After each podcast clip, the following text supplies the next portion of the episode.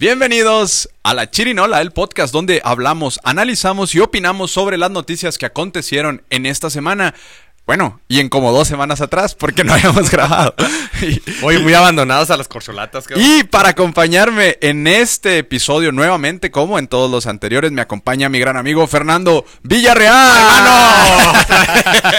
Oye, felicidades, cabrón, por el nuevo estudio, el nuevo set, el mejor de los éxitos. Yo sé que lógicamente todo lo operativo lo llevan a cabo ustedes, esto es parte de infraestructura, pero muy bien les quedó el nuevo estudio. Pues Buena sí. lata, ¿no? Mucha, mucha lata. Fue como un mes en remodelar todo el nuevo estudio. Ha sido. eh, pues mucha cabeza, sobre Sí. todo, porque hay que ser ingeniosos cuando, cuando no hay tanto presupuesto. Y te dio un bajón. ¿De qué? El saber que te tenías que cambiar. No, fíjate que sabía que ya, o sea, como que en, al- en algún momento el otro estudio nos quedó chico por todo lo demás que estábamos sacando y produciendo. Y eh, ya no encontrábamos espacio allá, ¿no? Y entonces aquí como que fue diseñado ya un poquito más. Y aparte ya con la expertise de muchos errores que cometimos en otro estudio. O sea que todo el contexto de toda la oficina fue diseñado a brújula política y para re- realizar todo lo que van a operar ustedes con lo de la chirinola y los otros programas. Sí, la intención, la intención siempre fue como hacer un estudio funcional que pudiéramos utilizar en diferentes cosas. Y allá se nos quedó chico el espacio. Aparte, pues había mucho más ruido, habíamos cometido algunos errores con temas técnicos de esponjas y de cables y demás. Y aquí tratamos de solucionarlos. Esperemos darle un mejor producto Pues a se la gente. aprende de los errores. Y, y sobre todo que viene la época de, de la... ¿Cómo se llama? La, la temporada alta para Sí, el sí, tema ya el político. proceso electoral, ¿no? Que ya en un mes empieza. Oye, pues felicidades y el mejor de los éxitos, hermano. No, pues la Con intención siempre será mejorar y pues muchas gracias siempre por acompañarnos en este proyecto. Estamos desde el, el día uno eh, eh, grabando, entonces pues la verdad es que este la intención es que salga lo mejor posible siempre, dar el mejor producto que podamos a la gente y, y con ello pues también meterle temas picantitos ahora que viene, ¿no? Aprovecharlos al máximo. Pues vamos a darle. Vamos a darle. Pues fíjate que eh, quiero empezar con un tema sobre eh, un- una historia que salió a la luz hace algunos meses con un libro que describe un atentado contra Gustavo Díaz Ordaz en 1970 y que la prensa cayó. Vivimos en un país donde la prensa siempre ha sido muy presidencialista. Imagínate en 1970 Hijo, y luego con Díaz de- Ordaz, después del, de- del, del atentado de Tlatelolco, eh, resulta que existió un cuate en la Ciudad de México que un día, tras un evento presidencial, llega y tira dos balazos a un vehículo donde iba el general. eh, en- Obviamente en, sus entonces- últimos meses ya de, del periodo presidencial, Sí, sí, de hecho, justo a días. fue el, sí, a, a Gustavo Díaz Ordaz eh, le tira unos balazos eh, a, a un carro donde iba este el general. Él se equivoca el tirador porque pensó que, que ahí iba Díaz Ordaz. Eh, en ese momento lo aprenden y lo detienen. Obviamente lo detiene en aquel entonces el, el Estado Mayor Ajá. Presidencial. Y no sé si recuerdes a Fernando Gutiérrez Claro, Barrios, claro. que en ese entonces era director de, De, la, policía. de la policía que tenía este un nombre muy particular el- la policía eh, eh, su, su escuadrón de policía no entonces lo detienen este eh, obviamente el atentado es fallido iba a ser un magnicidio Ajá. que no existía en México desde la revolución y pues lo torturan no lo torturan durante bastante tiempo a, a esta persona este de nombre déjame te digo el nombre Mm. Mm, mm. Bueno, ahorita, ahorita te digo el nombre, cómo, Sí. cómo se llamaba esta persona. sí. Y lo, lo, pues es falla el atentado, lo están torturando, dura en la cárcel alrededor de 20 años. En la prensa no sale absolutamente Yo nada del atentado. ese atentado. Y sale en el sexenio de Salinas de Gortari, sale sin identidad, sale este como una persona sin un acta de nacimiento, sin una credencial de elector, sin nada. Vive como indigente hasta los años 2000, donde fallece en la calle de pobreza. Él no estuvo recluido en la cárcel, lo metieron en un hospital psiquiátrico donde durante esos 20 años en este libro relata todas las torturas que vivió por parte del Estado, todo ese rencor. En aquel entonces pues el Estado era mucho más autoritario y mucho más No, no todo se permitía. mucho más fuerte. Y pues bueno, Y José nada se sabía. José Ramón Cosío Díaz, que aquí tengo su libro consigo, que por cierto es una portada muy bonita, mira. Es, es una portada Que nunca este, se sepa. Es una portada bastante interesante. Oye, qué cabrón le sacan la fotografía de si algo tienes que presumirle en el físico a Díaz Sordas era su dentadura, Sí. ¿no? Y, y la verdad es que es un libro muy interesante, muy aterrador también, porque Ujú. describe muchas de las torturas que le hicieron a, a- a este hombre. Y nos hace reflexionar, ¿no? ¿Qué hubiera pasado si hubieran matado a Díaz Ordaz? Su, su, su móvil, para no spoilar, spoilearles mucho el libro, era eh, vengar a los muertos del 68. 68. Entonces, este, todo esto pues se ve opacado por la campaña de Luis Echeverría. Pero dices que era un general. ¿Quién? No, no, no. E- Este era un chavo, era un rojillo que andaba ahí intentando, pero El móvil Cuando él principal era dispara- el tema el, para hacer este referencia sobre el movimiento del 68. así es. Y, y hubiéramos tenido un atentado de la magnitud de John F. Kennedy, tal vez, ¿no? De, de, en esos entonces cuando mataban al presidente, ¿qué hubiera pasado? ¿no? Y, y aparte, tú sabes la lucha de poder que hubo después del 68 eh, con el rector de la UNAM, con Fernando Gutiérrez Barrios, con Echeverría. el que era el, el regente de la Ciudad de México. Sí.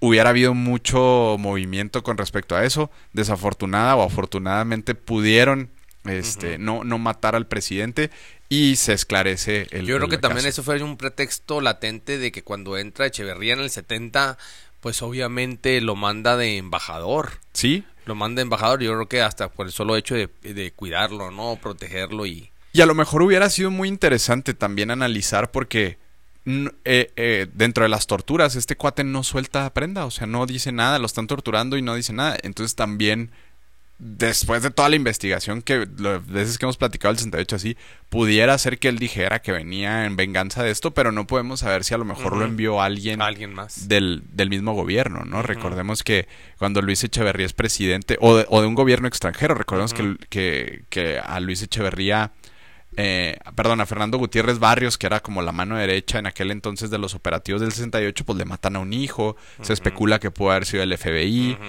este, no sé, pudo haber muchas, muchas Estaba circunstancias estudiando en el alrededor. extranjero. Y es un libro muy interesante y que abre como una puerta que nunca habíamos como analizado ni visto. completamente ese atentado. Así es. Y luego a días, meses de su salida. Así es, así es. Entonces estuvo bastante interesante. La verdad es una recopilación que yo creo que abre una ventanita en lo que hemos dicho siempre. Siempre hemos dicho que las cosas en, en la prensa mexicana se han ocultado y hemos vivido bajo mu- mucho yugo de, de esconder muchas cosas. Y es muy interesante saber que de pronto intentaron matar a un presidente, ¿no? Entonces, Sí, totalmente. Pues yo creo que, fíjate cómo pasa el lapso, ¿no? Eh, pues mm, llega la muerte, antes de la muerte de, de, de Colosio también pues está la muerte ya después de un ex candidato como fue el tema de Cloutier, que lo definen como un tema de un accidente automovilístico, ¿no? Así es. Del maquío. Y pues bueno, pasando a temas internacionales, asesinaron en esta semana a, a un candidato a la presidencia de Fernando. Ecuador, Fernando Villavicencio, casi sí. tu tocayo, tu casi es. tocayo. Este Ex periodista. no iba muy arriba en las encuestas. Decía que lo Este, posicionaban en segundo lugar, ¿no? Creo que iba como en quinto, eh, realmente Ah, en las sí. encuestas, no iba tan arriba, A pero lo mejor lo explotan para el tema mediático, ¿o qué? tenía un, un historial medio raro, ¿no? De, de declaraciones muy fuertes contra el crimen organizado. Eh, y Per- perdón, porque tenía una esencia muy rara, ¿no? Era anticorralista, anticoerreísta, que no era la línea del expresidente Rafael Correa, y luego aparte antisistema del gobierno también de Jorge Lazo, ¿no? El Gustavo. tema Gustavo Lazo, el tema empresarial. Entonces, este, una línea propia, pero muy lamentable, el homicidio, el, el, el, el video, el magnicidio en este caso, ¿no? El video, cómo surge. Y pues ahí te pones qué tan frágil es los procesos electorales en cuanto al Estado de la protección a sus propios candidatos. Ya una semana de la elección. Así es, a una semana de elección, que cabe mencionar que esta elección se adelantó porque detuvieron al hijo del presidente Gustavo, este, bueno, de Petro, ¿no? Es, este, lo, lo detienen y él mismo adelanta las propias elecciones para ya no estar dentro del escándalo porque hubo financiamiento del narcotráfico, luego se especuló Pero lo que- de Petro es en Colombia. Perdón, de, de Lazo, De ¿no? Lazo. Este, y, y él adelanta las elecciones al sentir ingobernabilidad. Este, realmente ha sido bastante extraño cómo se ha manejado todo el tema de, de los candidatos. El día de hoy, viernes, atacaron a una candidata al Parlamento también de Ecuador. Dispararon a su vehículo, entonces... ¿El día de hoy? El día de hoy. Entonces está muy, muy violento. Detuvieron a seis colombianos. Hay un grupo que guerrilleros, no son autodefensas, son guerrilleros que se proclaman este, los autores del atentado contra Villavicencio. Entonces, pues te habla de que ya no es tan complicado, porque aparte se ve un anillo de seguridad, hay un video cuando existen los pues disparos. Se lo escoltando tres, cuatro elementos de seguridad. Así es. Y, y pues parecía que... Y, y, arribándolo directamente a él como... Adentro del vehículo. Adentro del vehículo. Sí, así es. Y, y el, el tirador principal supuestamente murió ahí en la, en, el, como que la policía respondió y lo asesinan ahí. Y los demás pudieron huir, ya después fueron detenidos. Son seis colombianos supuestamente que... Pero hubo varios... Entonces hubo disparos de varias personas. Ha habido información muy confusa porque dice que tres motos llegaron y dispararon al lugar. Entonces que esos tres motos pues eran los seis tripulantes, ¿no? Que uno se cayó porque una herida de bala y ahí murió en el momento, pero los otros otros seis fueron detenidos, que me imagino que están hablando de actores intelectuales, no solamente materiales, pero sí, sí hubo varios tiradores, porque creo que hubo hasta 14, 15 balas, o sea, no, no fueron Y era exambleísta, ¿verdad? Sí, sí, sí, sí. Estaba ahí ya, ya muy metido. Y Ecuador, pues desde un paraíso que habían dejado y la traición de Lenin a, a, Correa. a, Correa. se volvió una zona de guerra, ¿no? Un conflicto, una, una zona apolítica sin, sin línea realmente que le ha dado un daño tremendo durante varios años a Ecuador. Así es, entonces está muy extraña la desestabilización política muy complicada. Oye, pero me comentas que entonces iba como en cuarto, quinto lugar, cuarto, quinto lugar posicionado. En las encuestas. Entonces, ¿qué repercusión tenía o cuál era el, la eficiencia poder este eh, matarlo. Pues no, sé si sus declaraciones al crimen organizado, que, es como una de las líneas de investigación. Yo vi el tema que decía que estaba lacerado Ecuador por el tema de que puros ladrones lo habían gobernado uno, y luego el tema del petróleo en Ecuador. Que también es importante. Sí, que sacó ahí una investigación, porque pues obviamente era periodista, traía muchas líneas de investigación y que había sacado contratos de las grandes que manejan realmente el petróleo en, Ecuador, ¿no? Así es. Y, y digo, esto me abre la pregunta porque hace algunas semanas este se especuló unas bueno no se especuló salieron a la luz ciertas amenazas contra la precandidata del Frente Amplio eh, de Va por México, Xochitl Galvez, y todo el mundo fue como de que no, no va a pasar nada, no puede pasar. ¿Crees que en México estén las condiciones para que en algún momento pudiera pasar algo así? Con los candidatos ahorita como está el herviero presidencial. Sí, claro, yo creo que primero que nada, pues el Estado tiene que salvaguardar la integridad de cada uno de los aspirantes a, dirigir y a suceder el gobierno federal. Eh, es obligación para llevar una tranquilidad electoral y una paz política en, dentro del interior del país pero siento que no hay condiciones eh, tan latentes de que pues, pudiera surgirse algún tipo de atentados en ese, en ese tema, ¿no? ¿Por qué?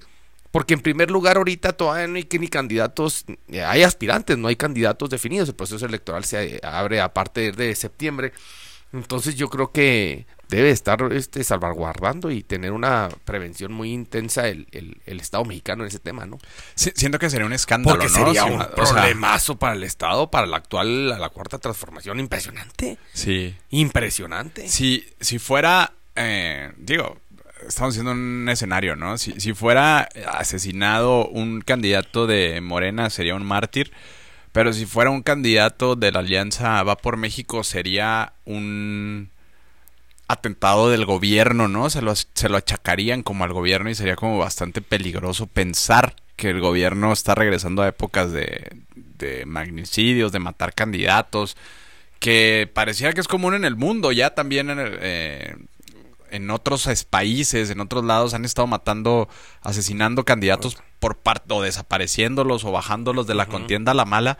Y México pareciera que está lejos de eso, pero de pronto pasa en Ecuador algo así y dices, no, no, porque no, hay, no, no ha existido en los últimos tres, cuatro procesos electorales, tanto federales como locales, que en sus elecciones locales eh, existan eh, homicidios a, diferentes candidatos, desde diputaciones locales, federales, candidatos a presidentes municipales, e incluso siendo presidentes eh, municipales electos y ya siendo en funciones. Así es. pareciera que, que México tendría que poner ojo porque la elección que viene es muy, muy, muy caliente Y los ánimos también están calientes, ¿no? Las declaraciones de pronto de Xochitl Galvez eh, contra Andrés Manuel son bastante agresivas y el presidente también se defiende bastante agresivo. Totalmente. Entonces, mm, digo, no, no tiene que ser un- un- el crimen organizado, puede ser alguien fanático que llegue y le dispare a cualquier persona, ¿no? Oye, pero creo que el sistema político electoral te permite que en cuanto tú sientas que eres eh, flanco de ese tipo de amenazas, el Estado tiene la obligación de brindarte la, la, la protección necesaria, ¿no? Tú lo, lo, lo solicitas hasta el Instituto eh, Electoral, Nacional Electoral, y el lo, de- lo dictamina contra alguna dependencia. No, y tendría que ser, ¿no? Pero también pasa lo, lo que con periodistas que les ponen a escolta por parte del, del, del gobierno y no necesariamente les garantiza una seguridad, ¿no? Eso, eso es donde yo creo que México no tenemos un servicio secreto como en Estados Unidos, donde la verdad difícilmente veo que puedan matar a algún candidato, algún presidente, algún senador, algún congresista.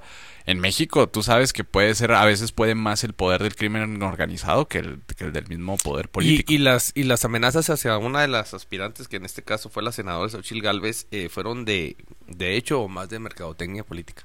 Porque los medios de comunicación se encargaron a, a hacer un peligro, puede pasar como Colosio y... Y, y podemos, bueno, pero es justo ahí donde yo creo que no deberíamos de desacreditar, ¿no? Porque justo... No, si obviamente no, no, no, no, sería muy delicado y muy peligroso. Se- sería un tema como de, sí, claro, o sea, de, de dejarlo en el aire y que pase lo que tenga que pasar, pero de pronto imagínate que pasara algo como en Ecuador, siento que sería bastante delicado para la democracia, para el país, una desestabilización, cambiaría completamente el escenario político y es donde siento que puede haber mucho peligro. ahí. Pues imagínate si a nivel Latinoamérica mancha este tipo de homicidios, o sea, el caso del, del candidato Fernando Villavicencio en Ecuador, pues imagínate ya el interior de cada país. Claro. daña y mancha totalmente la selección. Que se pierde, yo creo que hasta la. Falla la, la democracia porque no incita a que vayan los ciudadanos a votar el día de hoy. Así es, Ahí pues, se generan desánimos a la hora a la hora, incertidumbres. así es. Y pues bueno, veremos qué pasa en Ecuador, ¿no? Porque incluso ya el presidente llamó al FBI para que les ayude con la investigación. O sea, no, no, no aprende Latinoamérica Sí. de que tiene que echar mano de los gringos, tienen sus propias broncas, allá tiene a Donald Trump y demás. Entonces, ¿cuál es su sistema judicial, su sistema de investigación, su procuraduría, su fiscalía, no? Exactamente. Y pues bueno, volviendo Yo creo a... que eso lo hizo en el, en el afán de darle este un poquito más de mm, ¿cómo te diría? de respaldo, ¿no? a sus instituciones judiciales, instituciones de investigación. Claro, aparte ya los detuvieron y todo, pero no sé qué tanto miedo le haya generado al presidente o al sistema político de Ecuador para que le tengas que hablar a los gringos a, a que los te rescaten, sí, ¿no? totalmente. Y a veces los gringos son parte más del, del pro- generan más problema que incluso Lo hemos platicado se un montón de veces, de la ¿no? desestabilización del país para ellos maquillar y hacer lo que quisieron. ¿Qué pasó con el tema de Polet? Claro. Cuando llegó el FBI a, este, a querer este, generó un desmadre interno no, en en- cuanto a las investigaciones. En todos lados, porque... En el Estado de México. Exacto, y, y no necesariamente te va a garantizar una mejor democracia, ¿no? A lo mejor no sé si sea también un acto como de tratar de disfrazar por parte del, del presidente de Ecuador el... el- ¿Cuándo son las elecciones? Este domingo. Sí, me parece que este, este fin de semana. No sé si en el domingo, pero sí este fin de Imagínate semana. el tema mediático que va a haber ahorita de, de aquí al día de la elección. Así es. No, y además el miedo, ¿no? De, del- de salir a votar, de los candidatos propios. claro. O sea, va, va a estar interesante porque sí va a ser, va a Ah, estar muy manchada esa Ahora, elección. ya, yo creo que aquí es la base sustancial. ¿A quién le beneficia que no salgan los ecuatorianos a votar? Sí. El, No, eh, y, me y más allá, más allá Sí, de sí, que, sí. que no salgan a votar, que aparte lleguen los gringos, ¿no? A operar en esta Por, semana por eso te digo, y, y las señales y los mensajes que mandan, se me hacía eh, como esas épocas de, de- de- del priismo, ¿no? Del oficialismo del priismo en, en- en México, que siempre decían, no, es que cuando salen la gente a votar es cuando hacen el cambio, ¿no? Y que votan por el PAN, cuando existía el bipartidismo. Pero cuando no sale la gente a votar, pues siempre el PRI seguía ganando, güey. Así es. Entonces, aquí es el tema de investigar el día de mañana y lo veremos para el próximo programa, quién se benefició con Así es. que si sale o no salen los ecuatorianos a votar. Yo creo que ahí está, es parte de la estrategia, ¿no? Sí, claro, porque también puede ser un efecto contrario, ¿no? Que es que se une el pueblo y, y salgan en contra de lo que de lo que ellos creen, que a lo mejor ellos pueden creer que fue un atentado del presidente o del partido del... Porque, porque ahorita el partido que está ahorita en posiciones de volver a recuperar el gobierno es, son los de izquierda, ¿no? Los de Correa. Así es. A través de su es. candidata. Así es, sí, ganaron, ganaron en, en las intermedias, ganaron, Ganaron. un montón de elecciones en, en- en alcaldías, estados, municipios, Ajá. todo, ¿no?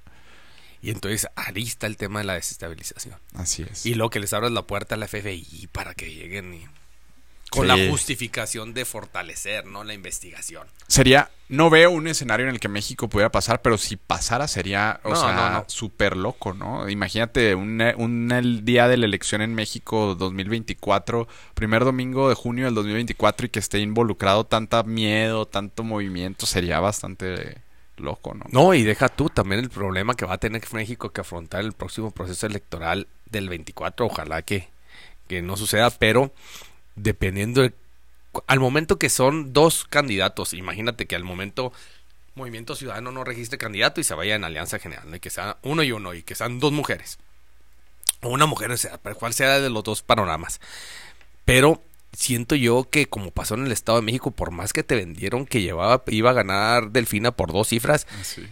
México no creo que vaya a ganar por dos cifras. Y si el, te vendieron que iban a ganar por más de 10 puntos y a la hora son 3, 4, unas impugnaciones y que se vaya la decisión a un tema de la mesa, a un tema legal y judicial, híjola, ahí va a estar el tema también complicado. Sí, va a estar interesante. Y ahora parece que fíjate cómo cambia la narrativa de las cosas, porque ahora el INE sí importa, ¿no? Cuando el INE no se tocaba y el INE no con ahora esto- toma una relevancia súper importante con todos estos procesos No, que no, están no, viviendo. no más cine, el tribunal electoral. Claro, Ve los pleitos de, del Estado con el tribunal. así es. Ve los pleitos de Andrés Manuel. Eh, la, ahorita la- el tema político sobre la mesa es en las mañaneras, es el pleito qué hacer y qué no hacer con el tribunal electoral. Así es. Ahorita todas las mañanas tenemos uh, 10 días, 15 días con esa narrativa. Así es. Y va a continuar por Claro. el tema de las suspensiones con lo de Xochitl y esas cosas. ¿no? No, y aparte a la Suprema Corte, ¿no? Que luego puede subir a la Suprema Corte y la Suprema Corte también Andrés Manuel les ha repartido, Sí, pero... Y ahora con lo de los libros de texto también, hombre. Así, ¿Qué opinas de los libros de texto? Ah, se me hace que más show y fantasía totalmente. Totalmente. Mira, ¿por qué, lo, por, por qué lo digo? Las bombas y las casualidades y la mercadotecnia política no, no son este de la noche a la mañana. Este tema lo generaron de la noche a la mañana. Vienen implementando eh, analistas, pedagogos, doctrinarios, una evaluación de cómo desarrollar el nuevo, el nuevo modelo educativo en cuanto a los libros de texto y vienen trabajando instituciones no nomás eh, federales, sino de todos los estados y universidades participando. Si este tema se hubiera sabido, oye, pues cuánto tiempo tardas en desarrollar un- una nueva doctrina sobre los libros de texto, cualquier mala información que cualquiera dependencia lo hubiera sabido, la detona inmediatamente. Oye, quieren generar y quieren implementar. No cuando ya están elaborados y ya están impresos y están entregados en la mayoría de los estados. es. Entonces se me hace más show político. Que de algo se tiene que agarrar. La gente lo comprará o no lo comprará. A mí se me hace que se equivocaron en la narrativa. Lo venden en una narrativa textual con la palabra comunismo. Cuando el 90% de los mexicanos no sabe qué es comunismo. No sabe ni qué es socialismo, menos comunismo, cuando ya las prácticas comunistas ya tienen añales, décadas que ya no se implementan en diferentes países. ¿Cuántos países sobreviven con un tema de comunismo? Contados, güey. Claro. Y, y, por ejemplo, todos estos errores que se han filtrado, ¿no? A través de redes sociales, en medios de comunicación. Yo siento que ahí también, ahí sí se equivocó el gobierno federal en no en los revisar. errores de dedo. Pues en, en, en algunas cosas. sí, por totalmente. ejemplo- por ejemplo, salía algo que se me hizo muy gráfico. un- un- Lo del natalicio. no, no, aparte, o sea, pero hay- hay una imagen del sistema solar, ¿no? Y pone planetas más grandes que otros, los nombres cambiados, errores como en vez de planeta decía planera. Sí. Este, como que ese tipo de cosas también no te debe dar y que aparte tu titular de todos estos estudios de los libros y demás se llame, se apellide o se llame Marx, pues hace que sea una narrativa redonda, sí, ¿no? sí, O sea, sí. que- No, no, encajó completamente. Pero yo, yo siento que, bueno, no deja de ser polémica, no deja de ser show. Como lamentablemente las estrategias de mercadotecnia política que ha implementado la oposición, como prenden, se apagan. Como prenden, se apagan. Ahora, este, ya 31 estados aceptaron la implementación de los libros, nomás uno no, que fue el estado de Chihuahua, no la, no la, no la aceptó. Vamos a ver en qué continúa. pero siento que fue llamada de petardo, hacer ruido, siento que no lo aprovecharon bien, no lo vendieron bien, y a la hora, a la hora te digo, pues, ¿qué más oposición hay que nomás que la oposición política? Tú así dijeras tú, esta, esta mercadotecnia política, que no nomás por los partidos viene implementada, viene reforzada por investigadores, por los mismos maestros, por los mismos sindicatos de maestros, no. No. Sí, e, está interesante. Por los padres de familia. No puedes, no puedes detener y estabilizar de la noche a la mañana cuando hay un desorden y los mismos padres de familia no quisieran implementar esos libros de texto. Así es.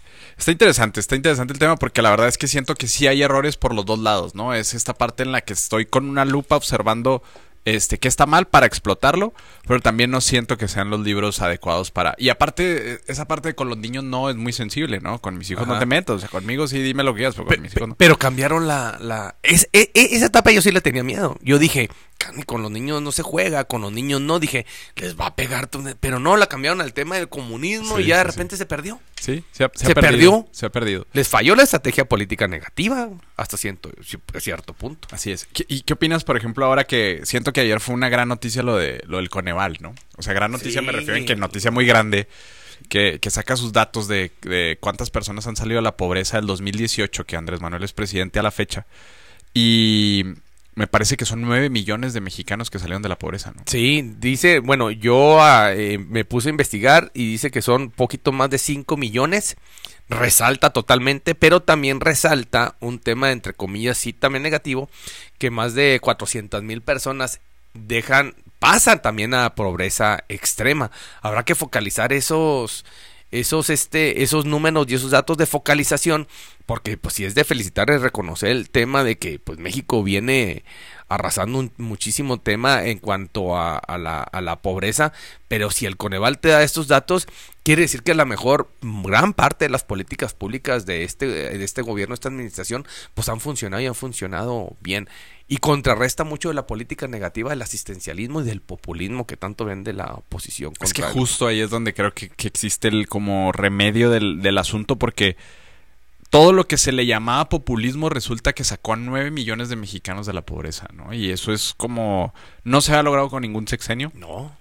De hecho, con Calderón fue cuando se fue hacia abajo, creció el número de pobres en México y se había ido rescatando poco a poquito, poco a poquito, pero este pico de levantar en cinco años, este, en- bueno, en cuatro, porque fue la medición es 2018-2022, este, a nueve millones de mexicanos de la pobreza creo que te da muchas oportunidades. Fíjate que me puse a analizar y hacer un poquito de investigación y me fui con el retroceso desde López Portillo, con la devaluación, con el tema de la banca. Me fui con el tema de, de Miguel de la Madrid. Y viene un repunte importante en cuanto al rescate de la población y en la economía de, la población con Carlos Salinas de Gortari, con el programa Solidaridad. Y desde ese repunte, pero después de la, de- de la salida de Salinas de Gortari en 1994, con la desestabilización económica, con desde Cedillo, pues nunca había existido un repunte del rescate de, de bajar el nivel de la pobreza en, en- en México hasta hoy. Entonces, pues tienes más de 30 años con, con una decadencia. Así es. Con una decadencia, esto es algo rescatable de aplaudirse. Sí, y, y, y los programas sociales ahora son constitucionales, ¿no? Entonces también permite este desarrollo de los programas poco a poco con quien llegue. Sí. Porque ya permite que exista una estabilidad en las familias, al menos en- Ya, eh, fue una manera eh, muy política y muy humana de sí blindar esos, esos apoyos sociales, porque pues quién se va a querer aventar el día de mañana Quitarlos, decirle ¿no? quitarlos, Sí. Quitarlos, quitarlos y no es cualquier cosa. Sí, sí, sí, porque Y aparte... primero están- que nada que tengas el Congreso a tu favor para poderlos quitar y si lo tienes, ¿en qué forma te avientas al pueblo? Sí, ¿no? Co- ¿Cómo desarrollas una narrativa, no? De ahora vamos a quitarle las becas a los adultos mayores, les vamos a quitar la beca a los niños, les vamos a quitar las becas a los estudiantes. Es, es muy complicado, ¿no? Entonces, Eso. ¿tú crees que eh, fue una buena operación el quitar todos los fideicomisos, el quitar toda, eh, te pone el tema de las pensiones, todos esos temas de extravagancia económica de los funcionarios? Pues ahí te está dando un punto a favor. Sí, claro. Y es que, mira, la verdad, muchas veces vivimos creyendo, o nos hicieron creer muchas veces, que el dinero no alcanzaba en el tema político, en el gobierno, en la administración como tal. El dinero no alcanza, el dinero no alcanza. Y no podemos hacer esto porque no nos alcanza y porque no nos alcanza. Claro, hubo muchos recortes a muchas cosas que le hicieron, ¿no? Por ejemplo, ahora los municipios padecen un poquito más porque les quitaron mucho presupuesto que se baja directamente. Sí, sí, quedaron muy, muy aislados Antes- de esas políticas de negociación. ¿no? Antes ser de empates. presidente municipal pues era bastante bueno porque bajaba recursos federal. Ahora ya no hay forma de bajar recursos No, no federal a los municipios. Es lo que a, a Dávila te queda dar gobierno federal. Así es. Y, y todo eso se distribuye de manera diferente ese dinero, ¿no? Incluyendo, por ejemplo, las becas también de CONACYT, algo- muchísimos fideicomisos, Sí. desaparecieron algunas instituciones, recortes presupuestales en otras dependencias.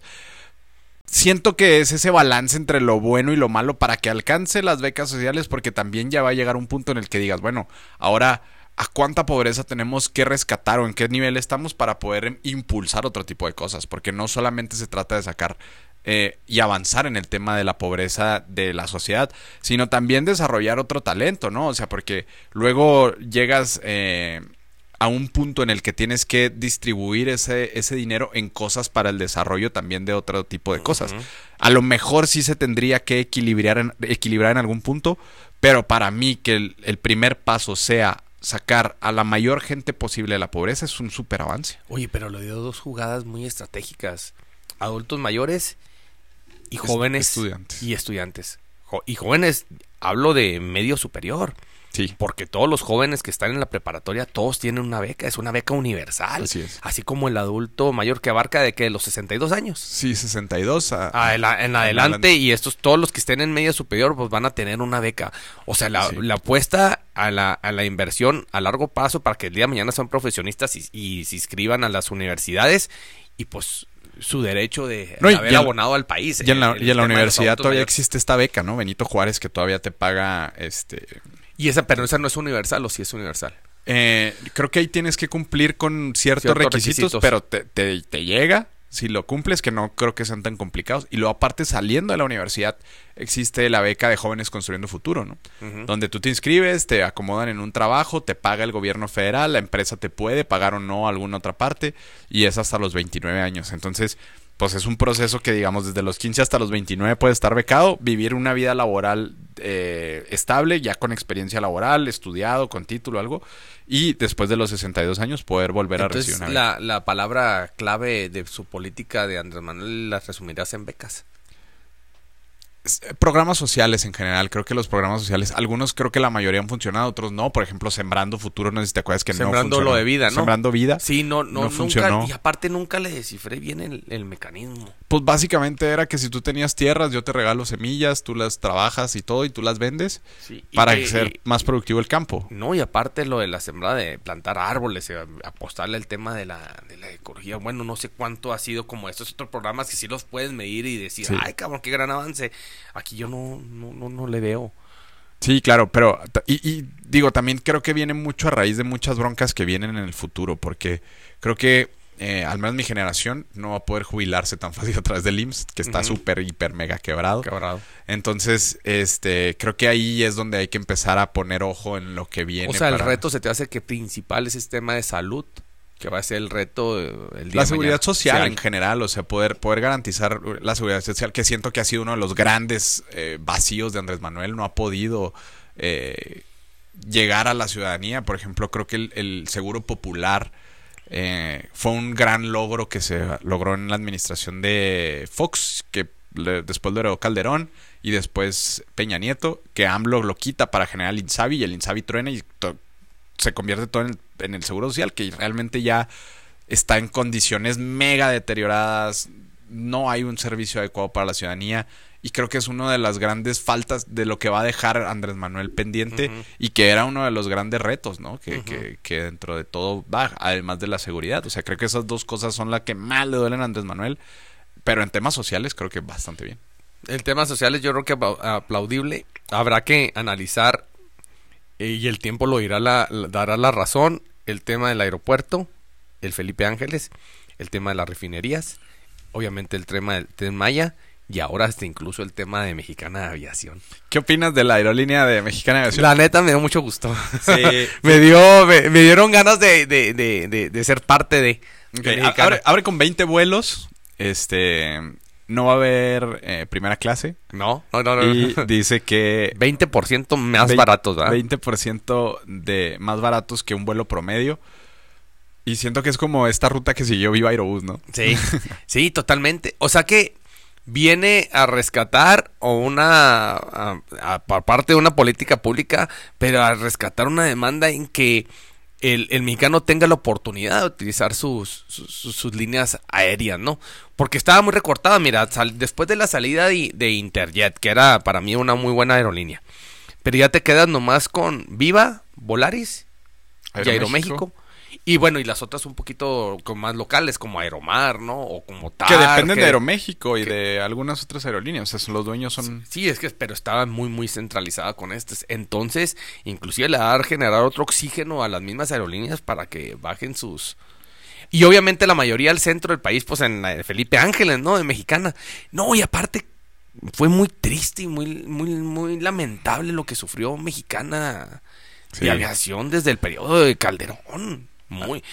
Yo hablo desde la empresa como tal, porque era una empresa nacional reconocida en México a nivel nacional, la empresa como tal y los que operaban la empresa como tal, Sí. los empleados, Sí. sufrieron muchísimo. ¿Cuánto tiempo, cuántos años Pues ya duraron? llevan como 30 años en huelga, 20 en años. huelga. Y todavía siguen esperanzados y esperanzados, pero pues bueno, ojalá y que los... No, pero ahorita ya, ya se liberó la huelga. Sí, ya se liberó y ojalá y que muchos de esos los vuelvan a reinstalar o que los eh, que sean parte de esta nueva tema. Y Muchos ya hasta se jubilaron yo creo, en esa jubilaron, huelga. Y no, y cuántos no murieron. Oye, y la operación total del ejército mexicano. De la Sedena, sí. Híjola. Y, y- y me da mucha risa ahorita porque salen los huelguistas de Mexicana de Aviación con el típico grito de, de norte a sur, de este a este. Ah, sí. Vuelve Mexicana gracias al presidente. Ah, sí, no lo sí, escuché. echándole porras a AMLO, ¿no? Entonces, pues claro, les dieron 850 millones de pesos para poder liberar el tema de la huelga. Pero también viene una reflexión más allá, o sea, porque esta empresa estatal...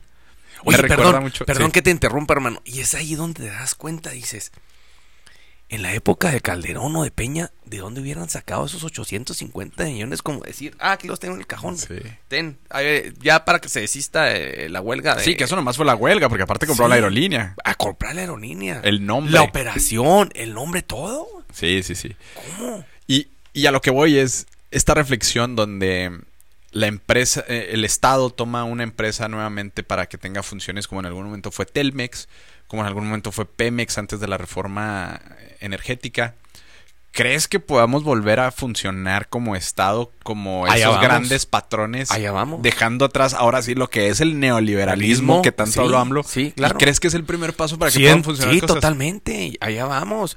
Ya en vez de estar este privatizando y privatizando, estamos autorizando de que el sistema de mexicano le va a dar la oportunidad, bien manejado, en que él dé un beneficio a, lo- a los, a los mexicanos, güey, y que reduzca costos en, de todo a todo, güey. Sí, ve, el tema de lo, ah, la otra, la compra de los fertilizantes, güey. Ajá. Y que ahora por primera vez estoy viendo que ya Sedalmex está entregando lo de los fertilizantes fuera del contexto de las marranadas de Sedalmex, ¿no? Y las protegidas, igual que con el tema de migración. Pero, este, está siendo autónomo el, el Estado en muchos temas, ya. Y, y está En muchos temas. A, mí me llevó, sobre todo mexicana, me llevó mucho esa reflexión porque me acordé de Pemex cuando pues tenía sus propias gasolineras, toda su Claro, distribución, claro. toda No la explotación. ves. O sea, desde el crudo hasta la gasolina de los carros, todo era un proceso de Pemex.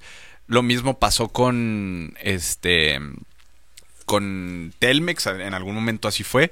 Actualmente la CFE, que pues es una empresa que realmente, digo, ha tenido sus, broncas, porque pues la verdad es que el clima también ha sido un factor y además toda esta revolución de las energías renovables y demás ha sido un reto que también como que CFE no ha podido dar ese paso para ¿Sabes, avanzar. ¿Sabes qué siento yo que hubiera sido? No quiero catalogarlo como error, pero yo creo que hubiera sido más eficiente no eh, la, la dirección de CFE.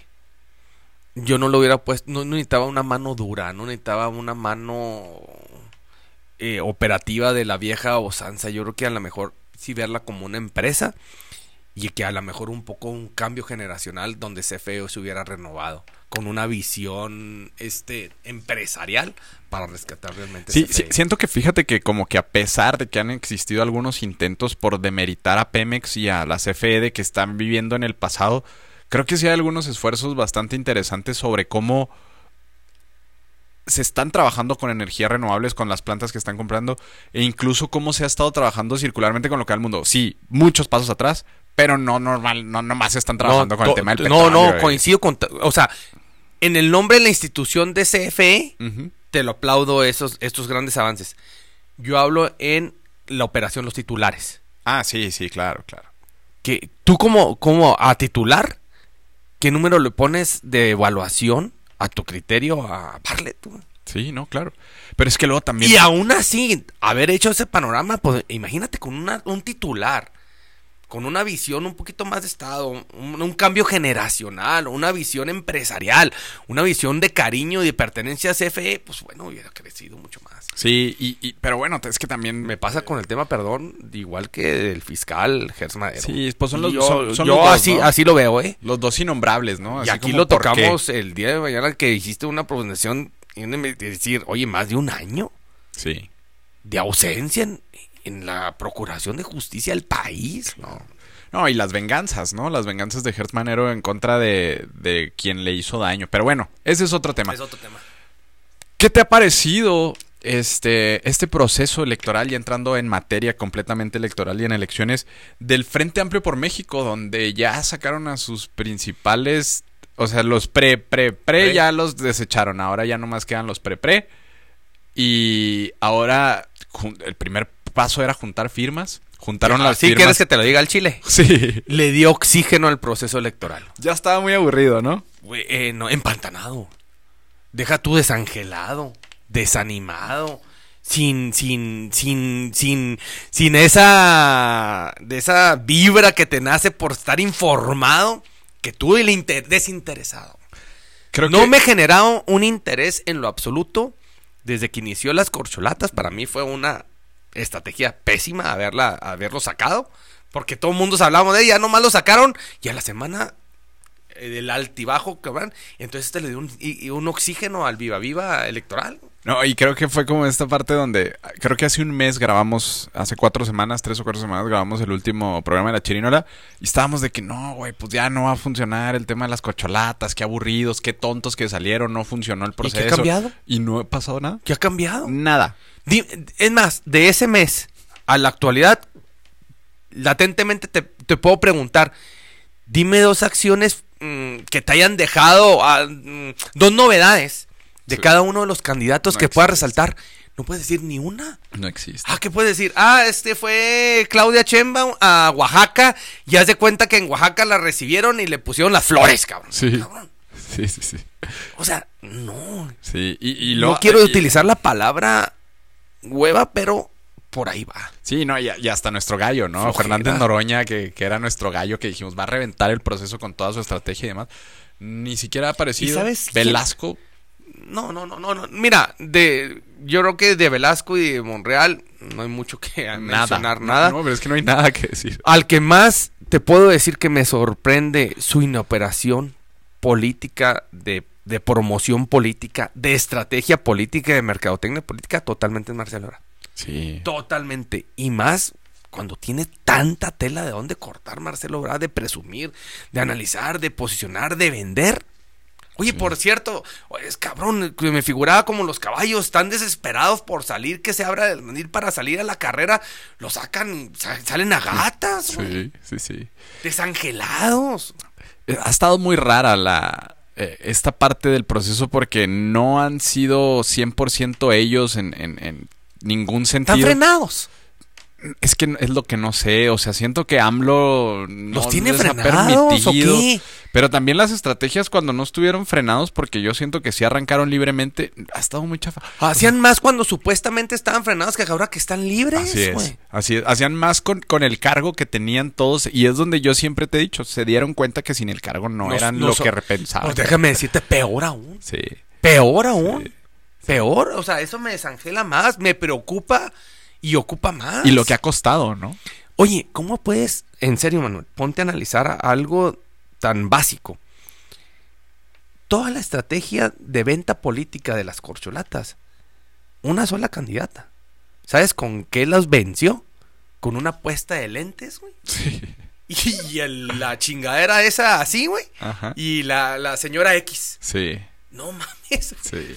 Vendió más esa chingada de los lentes y la señora X con una chamarra diciendo como Terminator, güey, la señora X, que lo que ha hecho las corcholatas en todo un mes. No, y sacando spots, ¿no? De tanto que estoy chingando que viniera aquí y ahora va, fírmenle, órale, cabrones. Y con un lenguaje muy agresivo, muy frontal, atacando al presidente en cada ocasión que puede, atacando a Morena cada vez muy que puede. ciudadano, Pero- muy popular. Pero fíjate que, o sea, es algo que le hacía falta. Imagínate a Santiago Krill nunca iba a lograr algo así que decíamos No, que pudiera no, ser, no, el, el candidato. Es que Santiago Ortiz lo etiquetas en una venta política como las corcholatas. Sí, peor. güey. Peor. Peor, o sea, al nivel de Adán Augusto. Así, si sientas a Adán Augusto y a Santiago Krill hablar, yo creo que no dicen muchas más de 100 palabras los dos en una hora. No, no. O sea, realmente es complicado. Y luego aparte viene esta parte de el frente que su proceso da para estar sacando carnita.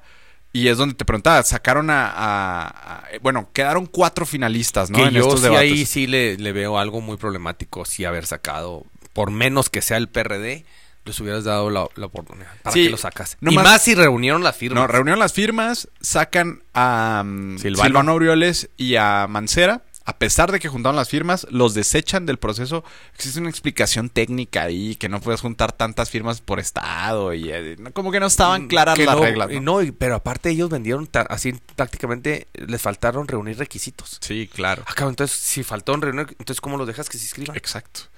Entonces, ¿Cómo los dejas que arranquen a buscar las firmas? Así es. Así es. Y, y me da mucha risa porque salió Zambrano ayer a declarar que iba a buscar. Hicieron una pausa, obviamente, el PRD. No se sale como tal del Frente Amplio, pero hacen una pausa en su relación con el PRI y PAN para ver- analizar todo este contexto porque los desafanan así vilmente.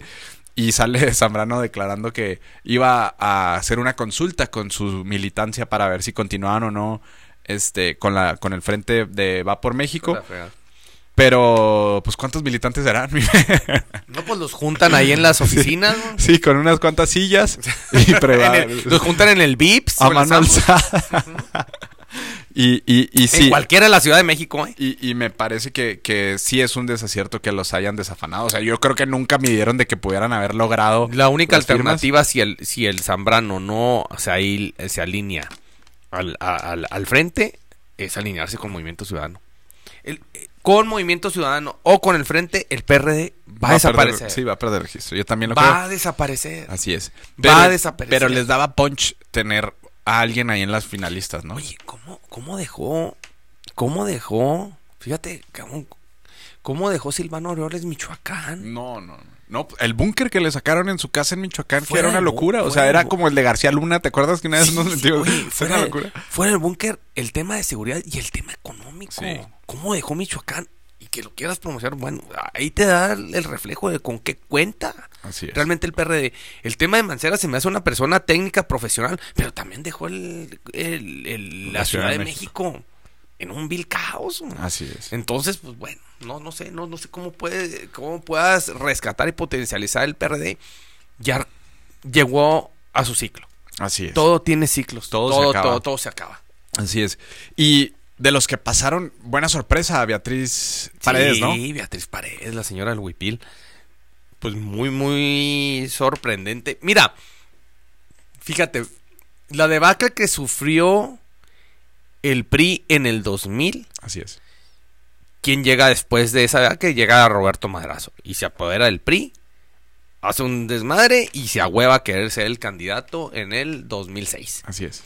Quien rescata realmente el PRI en el 2007 viene siendo Beatriz Sí, Paredes. fue Beatriz Paredes, fue la que levantó. ¿Y sabes qué hizo? ¿Y sabes qué hizo Peña con Beatriz Paredes? Le dio una patada en la Sí. cual le mandó a Brasil, A la maca. a la maca. Sí, allá que se entretuviera en Sao Paulo.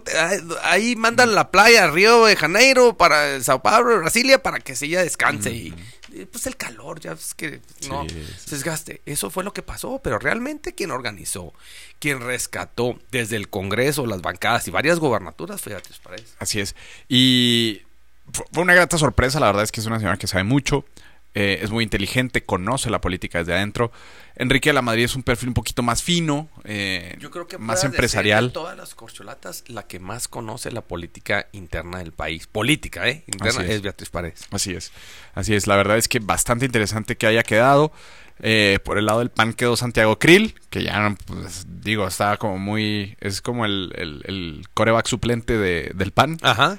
Y Xochitl, ¿no? Y que, que está metida en un montón de escándalos y demás, pero sigue moviendo las encuestas bien. Yo siento que eso le va a generar más posicionamiento. No sé qué, cómo lo pueda capitalizar, pero posicionamiento e- es la que. Es más, es la que rige el tema político del país. Y fíjate lo que le está pasando al fenómeno, ¿eh? Salió por una declaración de ella misma que sus empresas eran de ella y que había generado su propia lana. Luego le sacan los contratos de- en el sexenio de Fox, en el sexenio de Calderón y luego sexenios, en, perdón, en, en las alcaldías, en esta administración donde ella es funcionaria pública y por lo tanto hay un este conflicto de De intereses. intereses y es un delito y demás y se apagan. ¿No? Lo, lo que le pasaba a Morena, como de que pasaba un escándalo y se apagaba. Ahora le está pasando a ella, en beneficio de ella.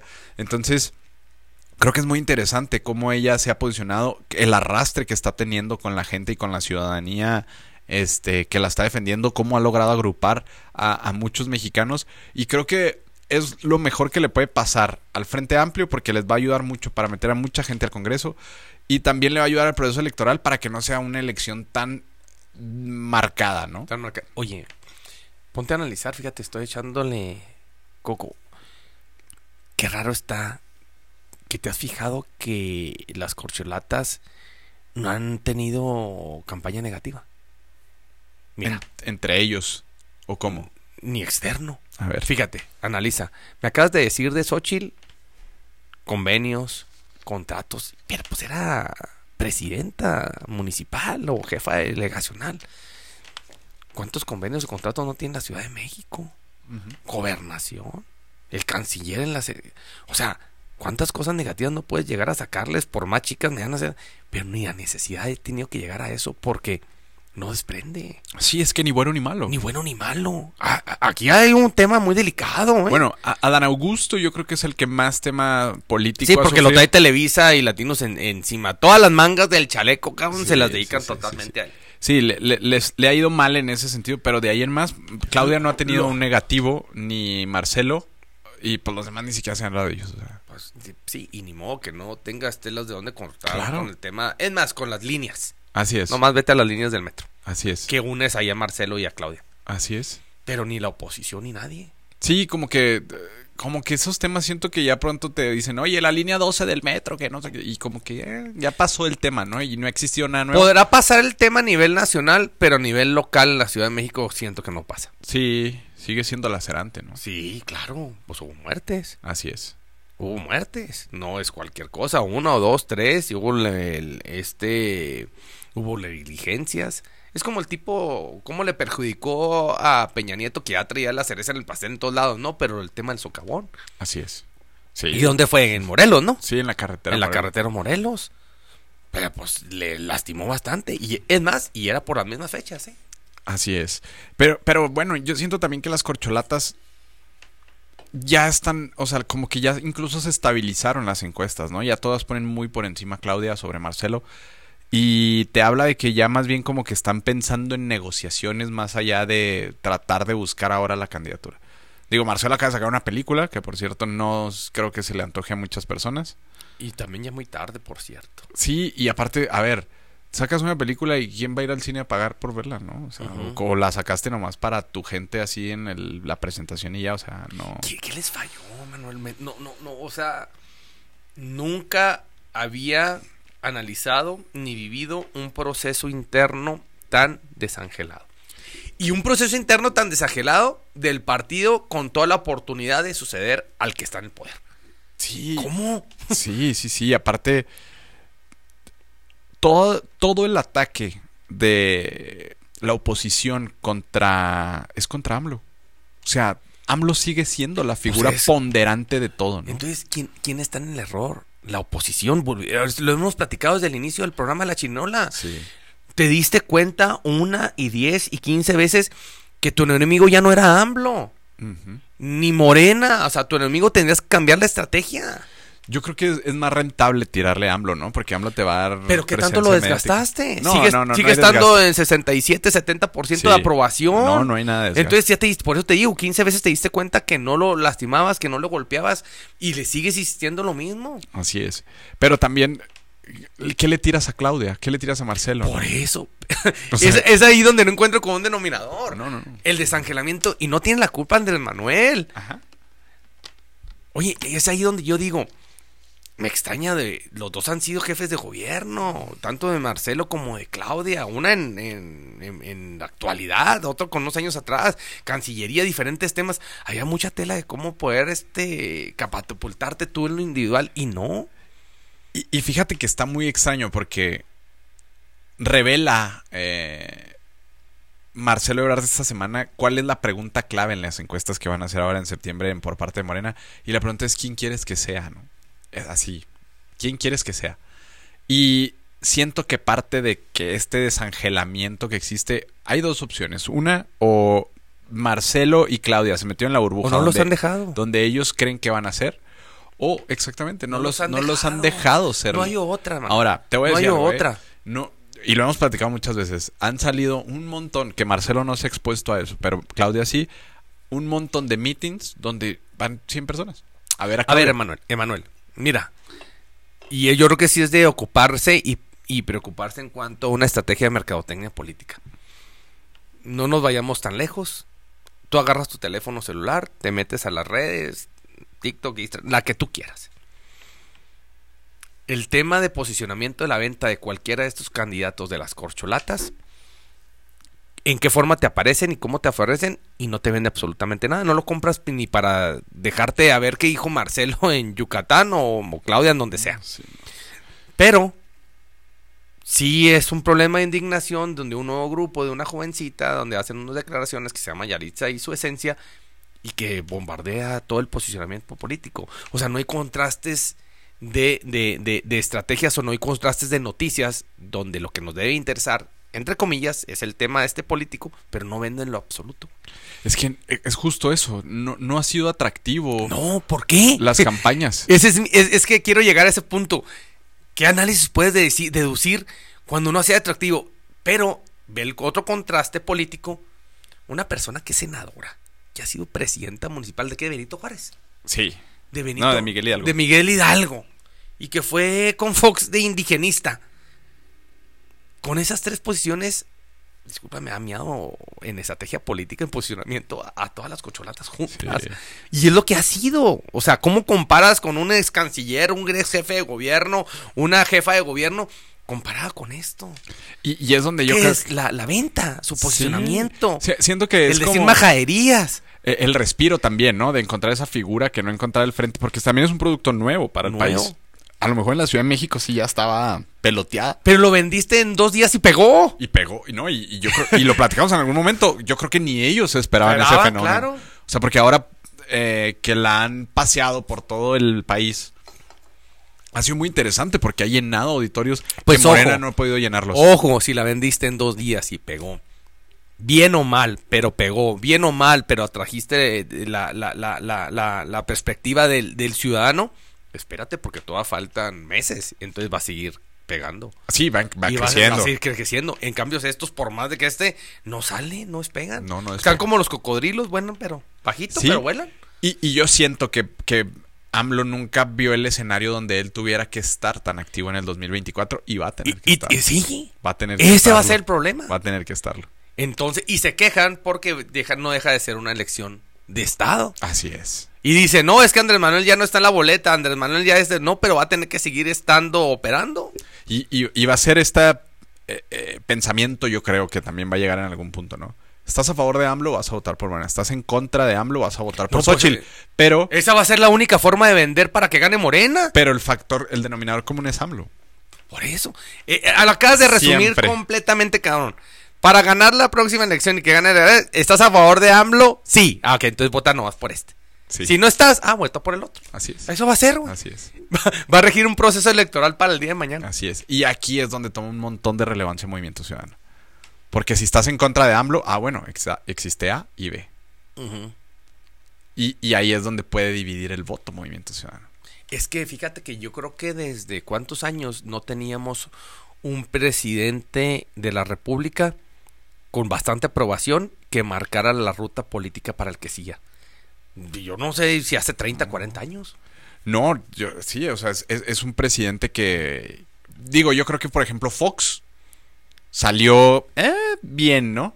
Sí. Y, y- y, digo, le robaron a AMLO después de la ola que traía, Sí. pero, pero deja Calderón, no, no tanto como, por ejemplo, los priistas de. Yo creo que el último presidente así muy, muy, muy querido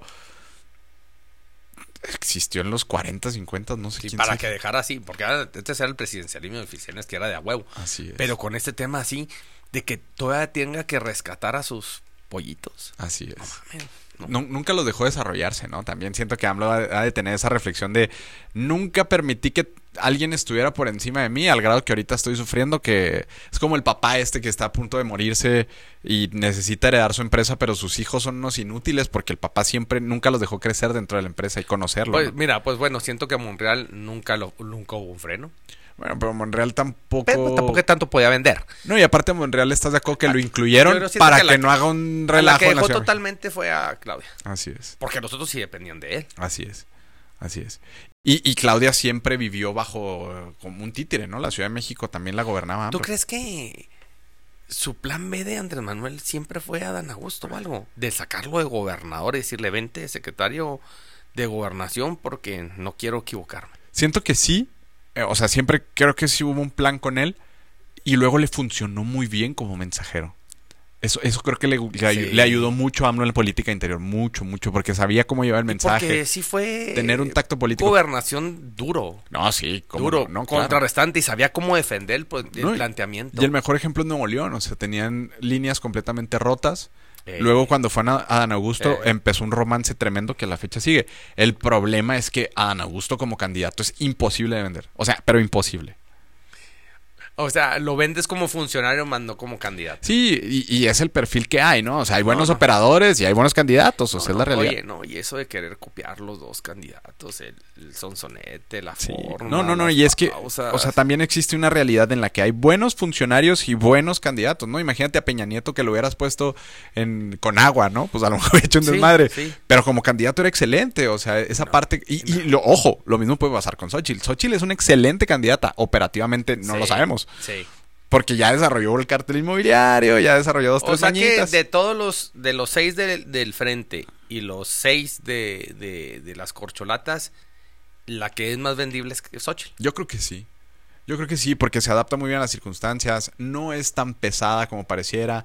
Ni cuadrada. El promedio mexicano como que siente una identificación con ella. Oye. es, es la tía buena Oye, onda que siempre oye. llega y te ofrece Sí, una claro, cheve, o sea, claro. cuando está chavito, Sí, ¿no? sí. ¿Y qué onda, carcito? Ching... Oye, tía, pero es que, pues, me- güey, estoy empezando. Pues fúmate uno, hombre, Sí. cabrón, para que ya no esté Sí. chingando. Te voy a llevar a la fiesta, mijo, Sí, que ahora voy sí, por ti. la sí. Yo hablo con tus papás. sí, justo eso. Sí. Eso es la mejor. ¿Tienes todo así? Sí. Oye, ah, yo quiero saber, de, de, de, de eso, Claudia, ¿cómo ves el tema que sube a Fox y a Salinas? Desbrazados. Ridículo, o sea, ya es que no, no- o sea, siento que ya están tomando ideas como de que agarran a Franco Escamilla. A ver, güey, ¿cómo, cómo los hago reír? O sea, ¿por qué, qué hago para poder llamarle la atención a la raza? Porque no está levantando nada. Es que yo creo que el peor error de la estrategia de los que andan con Claudia Cheman es venderla a ella que no es, a una Claudia que no es. Así es. Tú y- tienes que y- venderla como es. Si es intelectual, vende la intelectual. Si es, es esto. Pero cuando te ponen un monstruo de que mercadotecnia como es Xochitl, que viste que pegó y eso, ah, cabrón, entonces hay que contrarrestar. No, no, esas cosas no van a pegar. No, pero y aparte No algo, van a pegar. algo muy perro que es como esta parte tan compleja de Morena, ¿no? Que es una combinación entre política, intelectual. eh, siento que eso está muy transmitido hacia Claudia y que por eso es difícil de entender. O sea, si tú analizas la política del PAN vas a encontrar un montón de cosas modernas, con movimiento, el PRI, incluso todas sus instituciones internas como de cierta manera. Y, y Morena es como esta combinación como intelectualoide, de austeridad. Es que- es, es que- es muy complejo de desentrañar y siento que Claudia lo tiene 100%, ¿no? Sí, totalmente. Es que se me hace que se va, va a ser una política espejo, el reflejo de la elección del Estado de México. Pudiera ser, pudiera ser, pero... Y siento pero, que, pero en serio, aguas. si el Estado de México, el PRI, el PAN, el PRD, hubieran buscado un candidato muy bien fino, quién sabe qué hubiera pasado, eh? Sí. ¿Quién sabe qué hubiera pasado? Siento yo. Yo creo que no Alejandra estaba, fue buena no candidata. fue una buena candidata, pues podría haber sido alguien mejor. Sí. Y ahí sí haber ganado, porque tenía todo en contra para perder el Estado de México. Sí, sí, sí, sí, sí. En Sí. cambio, ojo, no puedes equivocarte. No puedes No, equivocarte. sería una debacle para Morena el perder la elección del ya 2024. no te recuperas. Y Xochitl es una Ya excelente no, ya, candidata. ya no te recuperas. Es una excelente candidata. Ahora, en- eh, internamente, ya es Xochitl. No, no, no. Ahorita Pero tú en- la ves, tú Ah. ves que ya es ella. Yo creo que sí. Así como también veo que es Claudia. Entonces yo retomaría, yo sí por fin digo, eh, encontré un pinche, un este, un milagro, güey. Encontré este, la, la lámpara mágica, güey.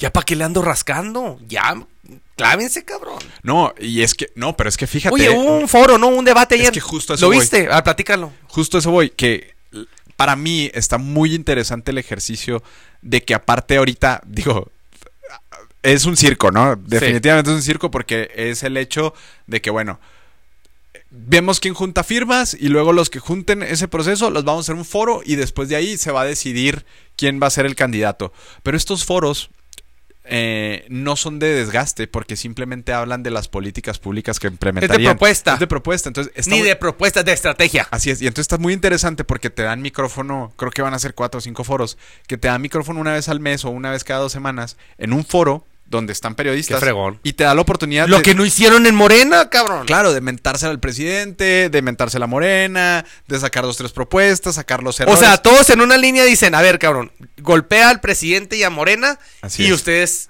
amor y paz. Así es. Ah, qué chingón. Así es. Y así aparte- fue, el así fue y- la y dinámica. Sí, no es entre ellos, sí, sí, sí. Ellos se levantan, tienen un speech de En media cambio, hora acá en Morena, para poder rescatar, necesitan un debate, pero para que se tupan entre ellos, para que levanten. Así es, así es. Hombre, Así es. Y no les dan oportunidad. Y es donde yo creo que a Xochitl está fregón porque creo que va a levantar más porque obviamente le van a dar el micrófono abierto para que diga lo que quiera y esta parte le va a estar dando mediáticamente un posicionamiento un- cada una o dos semanas, este, le va, va a reforzar a los que vayan des- y, y alguien en algún punto también va a declinar para que sea todo este show, ¿no? Entonces creo que está muy maquillado, que por eso siento que sacaron también un poquito a Aureoles, más que a Mancera Aureoles, porque siento que Aureoles sí se iba a ir sobre de la raza de Ajá. no, tú y tú eres una rata y esto, aquello. Pero siento que está muy interesante el ejercicio Es porque Aureoles no se todo. desgastan entre sí, ellos. Sí, no, y Auro- es que, con- perdón por el PRD, pero eh, eran dos productos muy golpeables. Sí. Que ahorita lo que menos necesita eh, eh, la del frente es que los golpeen. Sí, que también sacaron, a, por ejemplo, a, a cabeza de vaca, ¿no? Sí. O sea, pero, digo, era lógico y lo tenían que bajar, pero pues No, no, y discúlpame, Santiago Krill, yo creo que pasa, se la perdonan porque ya hace más de 20 años que No, estuvo... se- se- se eh, redimió en- ahora que es diputado, la sí, verdad sí, es que no, sí. no, y pasa, pero pues también ni modo que en en- en- como secretario de gobernación no tenías, nomás lo de los casinos, cabrón, Sí. tienes para tupirle. Pero ya, ya como que pasó, ya el tiempo cura, entre comillas, todo, ¿no? Pero también, a ver, cuatro este, candidatos no golpeables, ¿no? Beatriz Paredes, que le puedes No, golpear? Enrique no, de la no. Madrid, que No, le puedes golpear? no, no, no, Entonces, no. Siento que está muy diseñado. Por eso digo, es un circo Por eso que a la que le fue planeado. mediáticamente peor fue a Xochitl con el tema que le estuvieron sacando. Así güey. es. Y que ya lo brincó. Ya lo brincó. Ya lo brincó. No, no, lo- lo- aparte que lo brinca siento que sí lo, sí lo for- sí la fortalece. No, eh, digo, salvo que salga Acuérdate la la- fiscalía sí. el día de mañana y diga, oye, sí, orden de aprehensión, inhabilitada o cualquier otra cosa. Pues yo creo que ella lo pediría a gritos. Pero, este, creo que es muy interesante esta dinámica porque les está dando micrófono, les está dando la oportunidad de quejarse, les está dando la oportunidad de hablar, de posicionarse cada vez más y nomás beneficia a una sola candidata todo. Sí, A Xochitl. Oye, y internamente en el PAN, ¿a quién beneficia y a quién perjudica? Híjole, pues es que es una línea medio extraña porque no viene ni de acá ni de no, allá. no, no. Pero va a ser su línea. Pero todos van a cerrar filas con ella. Al final de cuentas creo que les Ay, conviene, ay, ¿no? eh, no, Es que me dices, tú sabes que en los partidos políticos no puede haber una línea ni fu ni fa. Alguien tuvo muy pesado que decir, es ella porque la pusieron de la noche a la mañana. Yo fíjate que ahí sí le creo a AMLO, ¿eh? Yo creo que, que Claudio X González sí Es un tiene tema mucho económico. más que ver. Sí, viene más del poder económico. ¿Y, de- ¿Y quién tiene la comunicación directa con Claudio X No, pues González? Claudio X González es el líder del Sí, frente, pero que- ¿no? ¿quién tiene la comunicación? O sea, a través de quién manejará esa línea. ¿Quién le vende a Claudio? Mira, puede ser. Alguien tuvo que haber trabajado en esa Ah, estrategia. sí, claro. Bueno, me imagino que ahí sí hay todo un sistema de medición muy empresarial, ¿no? Un tema de medición, un tema de ver perfiles. Porque ella misma que- lo dijo, oye, me sacas porque yo quería ser jefa de gobierno. O sea, podría, latentemente, podría ser jefa de gobierno de la Así Ciudad es, de México. Así es. Me sacas para venirme a esto. Y, y la neta no le ha ido mal. No, no le ha ido mal. No le ha ido mal. Y Yo, la ojo, neta, yo sí tengo porque- mucha preocupación el día de mañana. Porque mis líneas sí son más de totalmente morena. Yo sí tengo mucha preocupación en esa candidata. No, claro, y aparte. Yo no más- puedo subestimar. Más si tu candidata es Claudia, porque creo que Marcelo pudiera ser mucho más vendible. Porque que van al mismo mercado. Sí, Porque por default el, el- el voto popular, el voto del pueblo lo va a tener por el tema de Morena. Pero sí competirían mucho con el tema de clase media alta y eso. así es. Y aparte creo que Marcelo en algún momento, si se deja de todas las estupideces que está haciendo, porque como está haciendo una campaña muy triste, creo que ya no va a ser el AMLO contra anti-AMLO, sino si es Marcelo en la ecuación, ya te convierte en Marcelo contra Xochitl. Oye, entonces por eso a Marcelo no le ha ido bien en Morena. No, Porque es contra una línea corriente con la que él puede permear y vender. así es. Que no es el, el populacho. Así es. Así Marcelo lo vendes muy bien en, en- en la clase elite, güey. Sí, claro, y, y en sus proyectos, Proyectos. ¿no? O sea, que, que dime un... Y eh, entonces a Claudia no la has podido vender en lo populacho. Ahí es donde no encuentras la... Es que yo creo que no le han podido vender en nada, ¿no? O sea, que siento que está rota, porque aparte, digo, lo platicábamos alguna vez en el de sus spots estos de aquí estoy, en la sierra de Sonora. De Sonora. Vea nomás qué bonitas las montañas. Y, y su expresión corporal, su cara, se ve que está cansada, se ve que está desgastada. Yo, yo, la- yo la vi en el en lo de la venta de, de la quieren que se suban, quieren que se bajen. Miren, él es Fox y él es este los oligarcas contra el gobierno. Triste, muy triste. Pues me quedé callado, o sea, dije, va. Pues bueno, así es esto, man. Ni hablar. To- Cada semana iremos avanzando con este tema. Comentario de cierre, mi Fer. Oye, eh, que pr- primero que nada, eh, felicitarte nuevamente, este, desearte el mejor de los éxitos en tu nuevo espacio de infraestructura, tu nuevo set. Yo creo que regresamos a la chirinola completamente con un programa totalmente chirinola. Sí. Más que análisis, fue, fue totalmente chirinola. Cabrón. chirinola. Y yo creo que yo creo que deberíamos de ir haciendo el eh, evaluómetro, cómo que irás este ir posicionando hasta para refrescarnos nosotros mismos qué hizo cada candidato, qué tema por, por la semana. güey. Sí, vamos a tratar de sacar la aquí lo compilación. pones de- ahí, mira. Hay, hay que tratar de sacar la compilación de qué ha hecho cada candidato cada semana, porque de verdad va a estar muy, está muy triste las campañas. Y entonces veremos ahora en septiembre que se acerca cada vez más la encuesta de Morena y la designación por parte del Frente Amplio, cómo se pone este asunto, ¿no? Entonces, por allá vamos. Este, muchas gracias por, por haber No, al estado acá. contrario. Eh, nos vemos el próximo, la próxima semana. Esperemos que haya más noticias eh, buenas, en, en- evidentemente en temas políticos. Y veremos qué pasa con todos estos temas que pasan. Y Así a toda es. nuestra audiencia, pues muchas gracias por seguirnos. Les recordamos seguirnos en brújulapolítica.com y en todas nuestras redes sociales como mm, Facebook, Twitter, Instagram, TikTok, YouTube. Y en todas las plataformas donde aparecemos, este nuestro sitio web brújulapolítica.com y recuerden que seguiremos analizando estos temas porque el que se mueve No sale en el podcast. Muchas Vámonos. gracias.